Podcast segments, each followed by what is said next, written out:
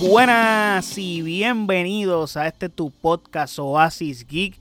Te habla tu servidor José Allende y estamos en un episodio más en el que les estaré trayendo una retro reseña de la película de The Batman del 1989. Básicamente una película que es bien importante en la historia de los superhéroes y la historia del cine y de la cultura pop en general. Pero esta película la estoy reseñando basada a lo que vamos a ver esta semana, que va a estar lanzándose la película de The Flash. Y tenemos el regreso del el protagonista de esta película como Michael Keaton. So, me pareció una buena oportunidad para revisitar esta película y verla, en teoría, y reseñárselas a ustedes. So, en este episodio vamos a sumergirnos en esa película que fue dirigida por el talentoso Tim Burton y exploraremos el impacto cultural que esta película tuvo en su lanzamiento, así como el trabajo destacado de los actores principales, los aspectos más destacados de la trama y la icónica banda sonora que tiene este filme, que es buenísimo, by the way. Pero antes de hablarles de esta película y darles mi reseña sobre ella, no olviden seguirme en nuestras redes sociales como OasisXPR, Facebook, Twitter e Instagram. Y de igual forma, puedes pasar a nuestro website oasisxpr.com, en donde están todos nuestros episodios y todas las plataformas donde habita este podcast. Ok. Quiero comenzar sobre. Para que tengan una idea clara, porque esta película es de 1989. Quiero hablar de hoy. El impacto actual de este filme. Y es que The Batman dejó una huella indeleble en la cultura pop.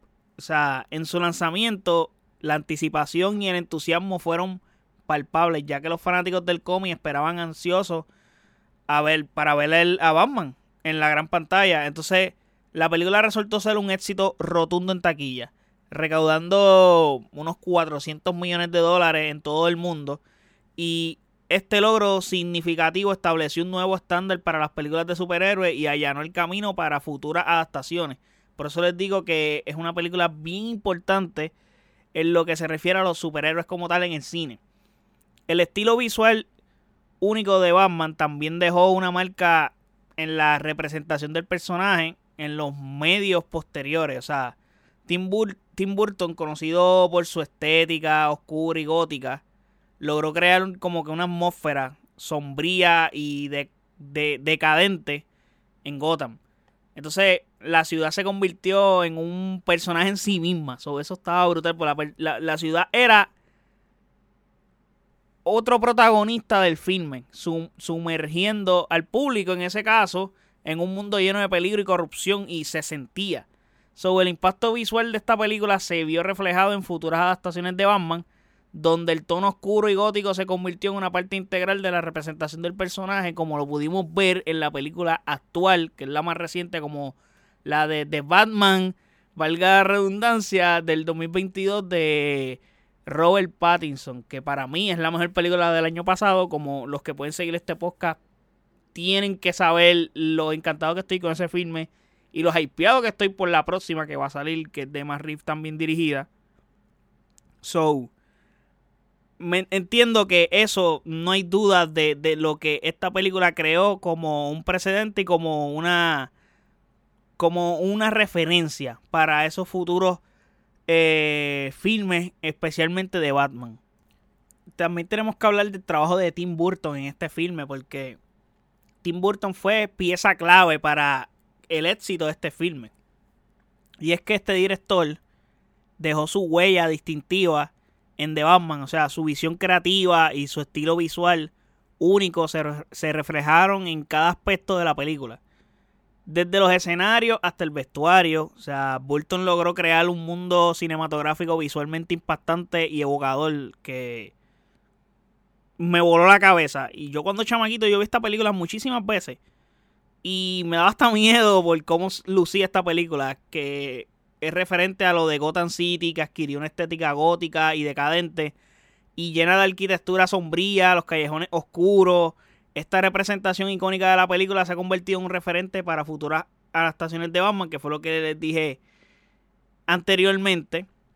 So es bien vital lo que el presidente creó Tim Burton aquí es como que, y acuérdense que Batman es conocido también como el Caballero de la Noche o The Dark Knight, Caballero Oscuro también, como que eso sombrío, eso bien negro, bien oscuro, como que eh, pues hace sentido y Tim Burton fue el que plasmó eso cinematográficamente hablando. Además de la dirección, Tim Burton tuvo un papel crucial en la elección de actores principales, que eso fue otro gran trabajo que él hizo, no solamente en la estética, sino su controvertida decisión de seleccionar a Michael Keaton como Batman, que eso generó dudas al principio, como muchas decisiones que se han tomado, bueno, la tuvimos recientemente con el último Batman elegido en el caso de Robert Pattinson.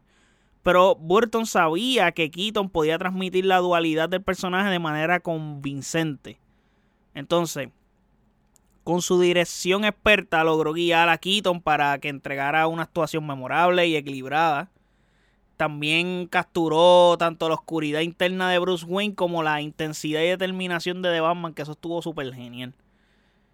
Quiero hablar sobre la trama porque The Batman desarrolla en, o sea, se desarrolla en Gotham City. Como todos sabemos, la, o sea, todas las películas de Batman son Gotham City las que hemos visto.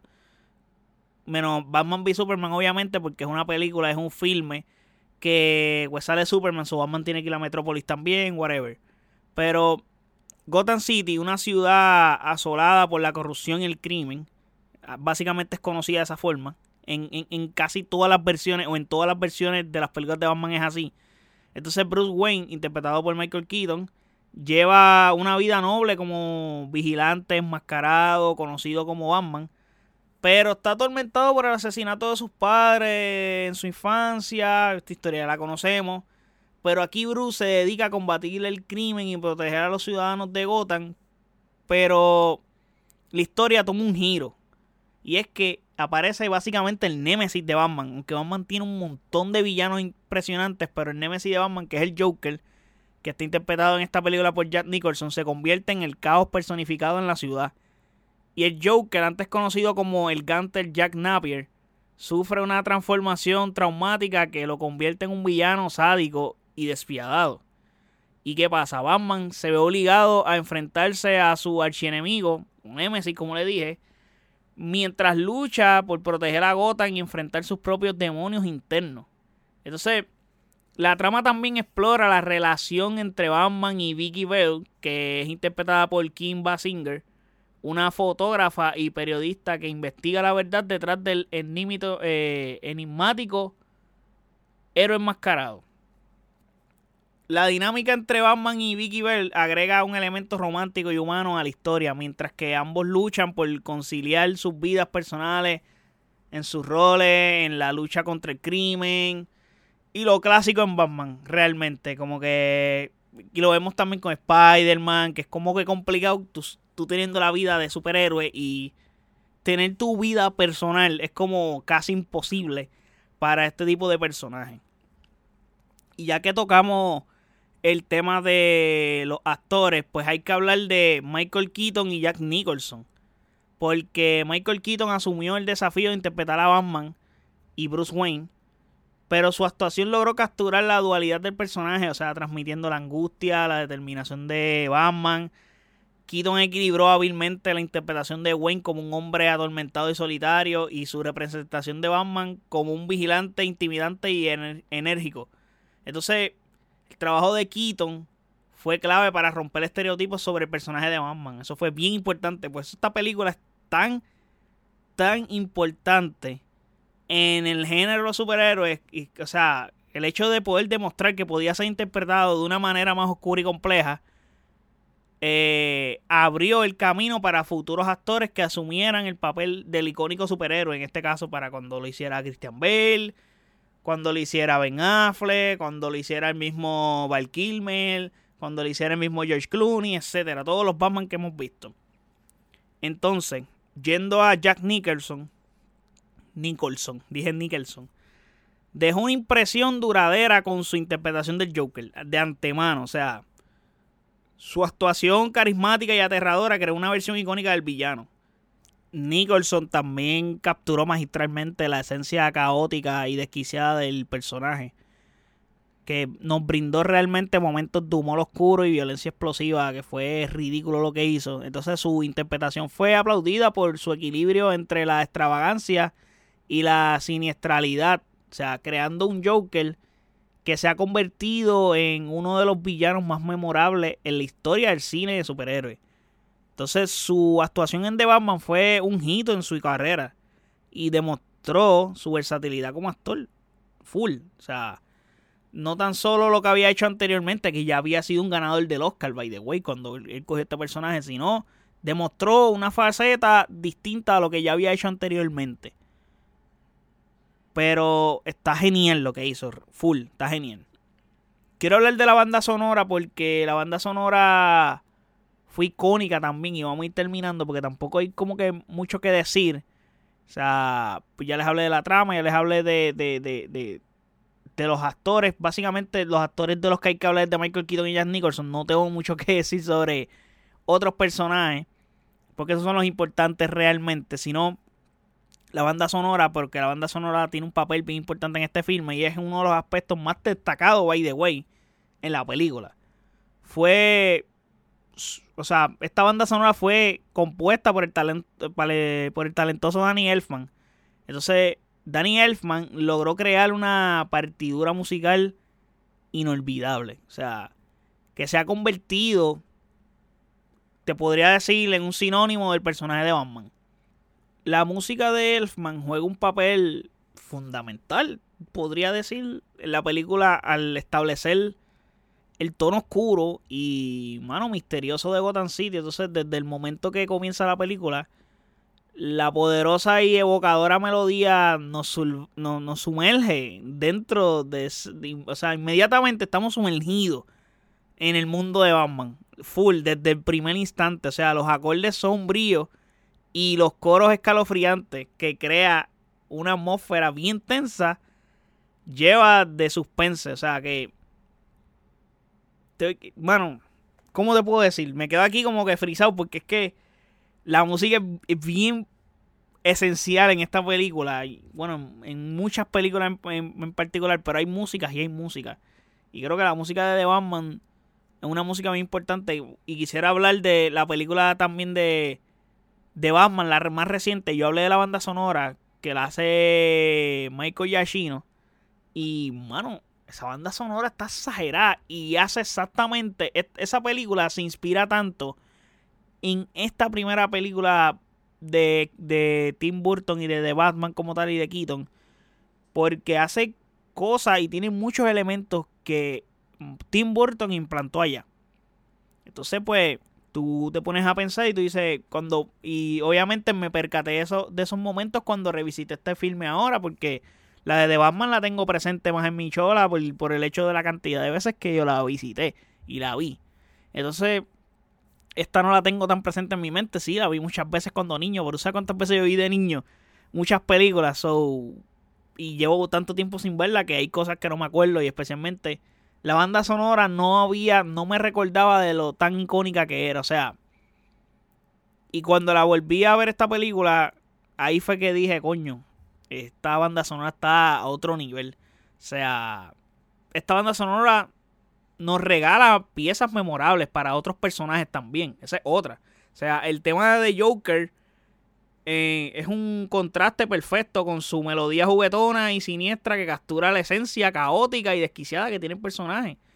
Entonces, puedo decir que la combinación de la estética visual de Tim Burton y la potencial emocional de la música de Danny Elfman se unen y hacen una combinación bien interesante que, que es para crear una experiencia cinematográfica que no, no se te puede olvidar.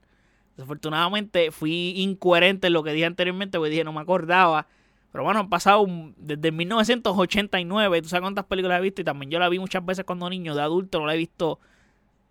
Si acaso la he visto una o dos veces y no la tengo tan presente en mi mente, pero eh, te podría decir que la banda sonora de The Batman ha perdurado en el tiempo y se ha convertido en uno de los más icónicas y, reconocibles en el género superhéroe. Si tú la escuchas, sabes que una, es la banda sonora de Batman. A ese nivel. Pero nada. Para ir terminando, en conclusión y resumen, de Batman de 1989, pienso que dejó un impacto duradero en la cultura pop. Y la versión única de Tim Burton, o sea, podríamos decir que el trabajo sobresaliente de los actores principales, los aspectos destacados de la trama y la inolvidable banda sonora de Danny Elfman se combinan para crear una experiencia cinematográfica única. Y la película ya no, que es lo que les dije desde el principio, el camino para futuras adaptaciones de superhéroes en el cine y estableció un nuevo estándar en términos de estética y narrativa, que también se los mencioné. The Batman sigue siendo una joya atemporal que continúa cautivando a los espectadores hasta el día de hoy. Como me ha hecho a mí cautivarme en el momento que la volví a revisitar recientemente. A ese nivel que dije, coño, va a salir de Flash. Creo que lo más ideal es ir y. Mano, revisitar películas que, en este caso, las de Keaton eh, puedo revisitar otras de Batman por si acaso. Yo sin case, nunca sabe. Yo no he visto de Flash. Mucha gente ya la ha visto. Pero son la mayoría muchos influencers, etcétera. Yo no estoy al nivel de ese tipo de influencers porque no soy un, influencer, pero podría decir que mucha gente ya la ha visto desde hace mucho tiempo. Y yo no soy de esas personas, pero pues quién sabe, pues yo revisito, voy recordando por si acaso. Y ya tú sabes, poniéndome el día. Pero en líneas generales, si no las has visto hasta el sol de hoy, que eso es bien complicado, pero podría pasar, te recomiendo full que la veas. I guess que maybe. Bueno, podría decir que esta película no ha vejentado mal. Se ha vejentado muy bien. Y, y el vibe que tiene de Tim Burton lo vas ya lo, lo, tienes que haber visto alguna vez en tu vida en una película si no has visto estas películas de Batman. So, a ese nivel es que esta película ha sido un antes y después en, en, la, en, el mundo de los superhéroes como tal, en las adaptaciones de los cómics de superhéroes. So, en líneas generales, si no la has visto, verla, porque la tienes que ver, es importante que la veas. Y si la viste, sería cool que la volvieras a ver porque está cool y déjenme saber su opinión de qué piensan de esta película, porque esta película para mí está genial. Así que nada, déjenme saber en los comentarios qué tal les pareció esta película. Si les gustó cuando la vieron, díganme un recuerdo que tengan de ella, díganme algo especial que, que, tengan con ella. Me pueden decir también cuál es su Batman favorito, etcétera. Todo ese tipo de cosas me las puedes dejar en los comentarios en nuestras redes sociales, que los estaré leyendo como OasisXPR, Facebook, Twitter e Instagram. Y de igual forma, puedes pasar a nuestro website oasisxpr.com, en donde están todos nuestros episodios y todas las plataformas donde habita este podcast. Así que nada, muchísimas gracias por el apoyo. Hasta el próximo episodio. Chequeamos. Bye.